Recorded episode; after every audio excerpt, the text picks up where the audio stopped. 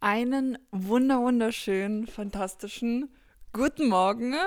Es ist so, so schön, dass du da bist. Es ist so schön, dass es dich gibt. Und ja, dass du bei deinem Morning Booster eingeschaltet hast. Es ist schon etwas her, dass die letzte Folge rauskommt. Aber here it is. Eine neue Folge. Und heute, heute ist das Thema du musst nicht immer wissen, wo deine Reise hingeht. Ich wünsche dir ganz, ganz viel Spaß. Ich würde sagen, wir starten auch gleich. Entspann dich, sei einfach hier im Moment. Und ja, ganz viel Spaß. Let's go!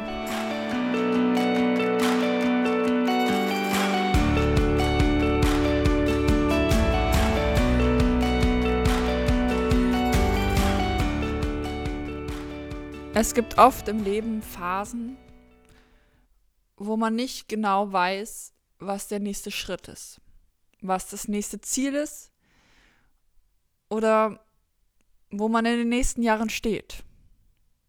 Man weiß nicht genau, wo die Reise hingeht. Und vielleicht kennst du es, vielleicht steckst du auch gerade in dieser Phase. Aber ich finde persönlich, diese Phase fühlt sich nicht besonders gut an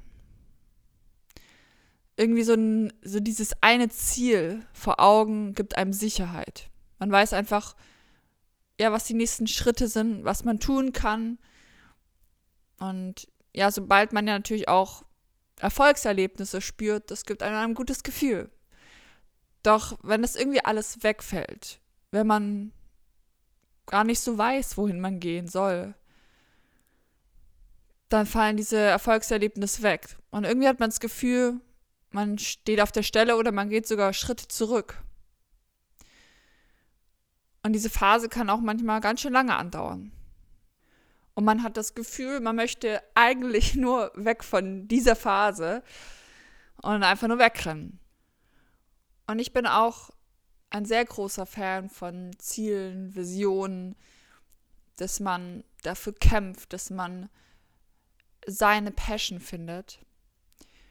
Doch was ich in den letzten Monaten gelernt habe, ist vor allem, dass es vollkommen Ordnung ist, wenn man mal nicht ein Ziel hat, wenn man mal nicht weiß, wohin es weitergeht.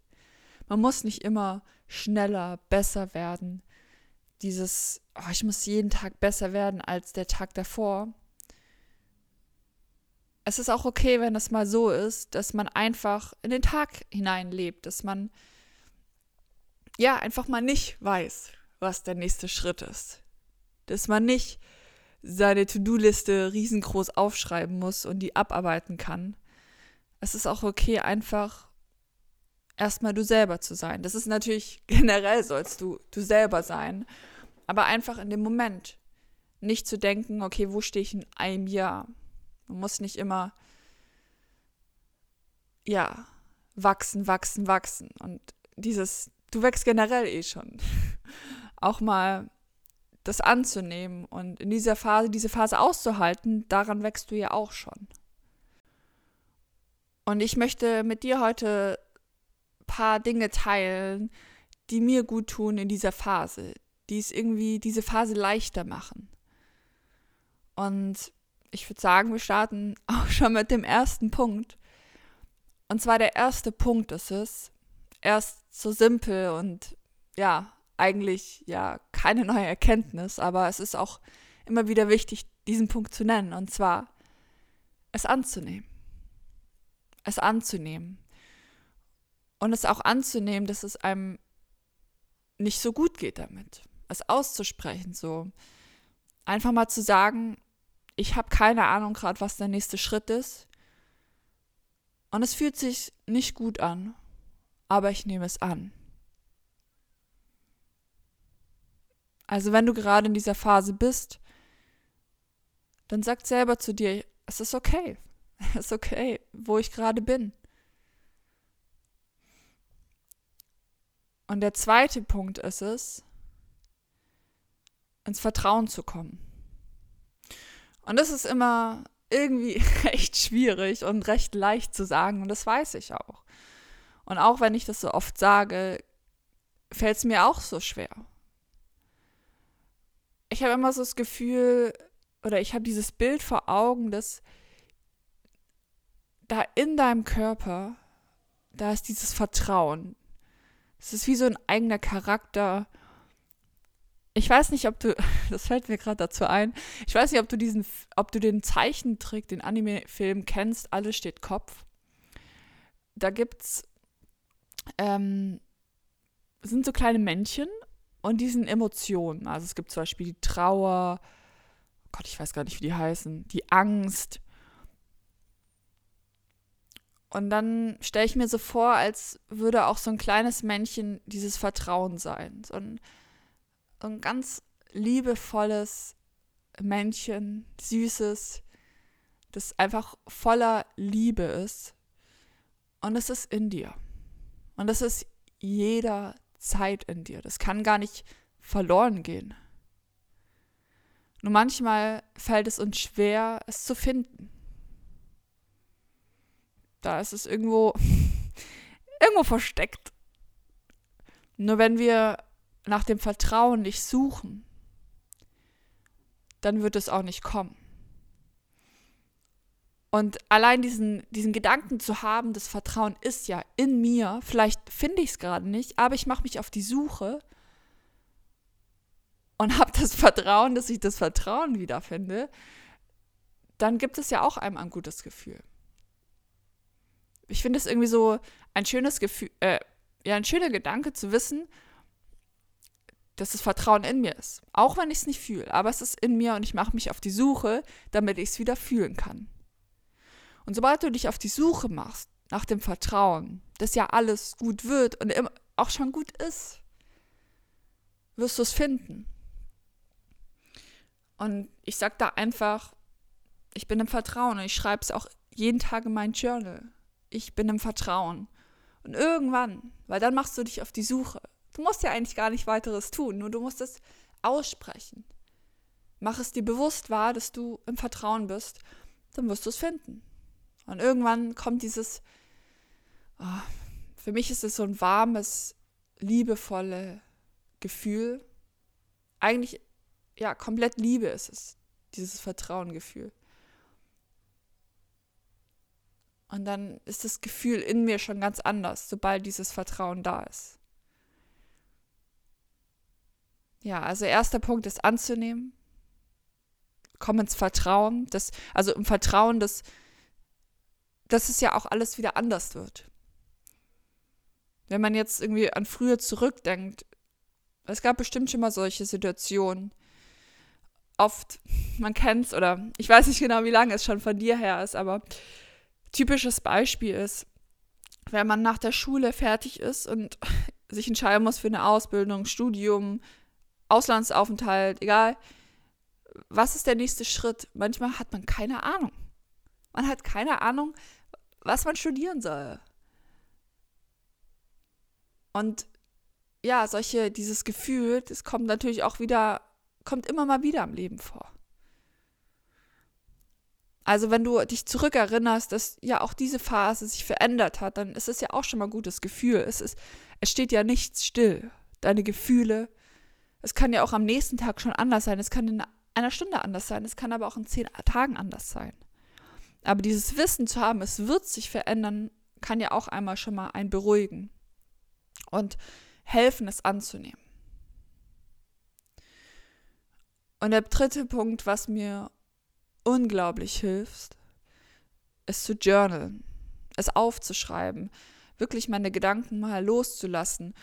Weil wenn man immer sich mit sich selber irgendwie die Sachen ausmacht oder vielleicht sich gar nicht mit sich damit beschäftigt, sondern sie eher wegdrückt, dann holt, dann kann man sie ja gar nicht verarbeiten. Deshalb sei es Journalen, sei es mit einer, mit einem wunderschönen Menschen darüber zu reden, oder ja, was dir halt gut tut, aber es einfach mal aufzuschreiben, loszulassen. Weil dann steht es auf dem Papier und dann kannst du es da lassen. Dann ist es mal aus dem Kopf. Weil es bringt ja nicht den ganzen Tag, den ganzen Tag diese Gedanken mitzunehmen, dieses unwohle Gefühl, diese Gedanken, wohin will ich eigentlich? Was will ich eigentlich in meinem Leben? die machen deinen Tag nicht leichter. Die sind eher sehr schwer, finde ich, diese Gedanken. Also der dritte Punkt ist es, aufzuschreiben oder ja, mit jemandem darüber zu reden.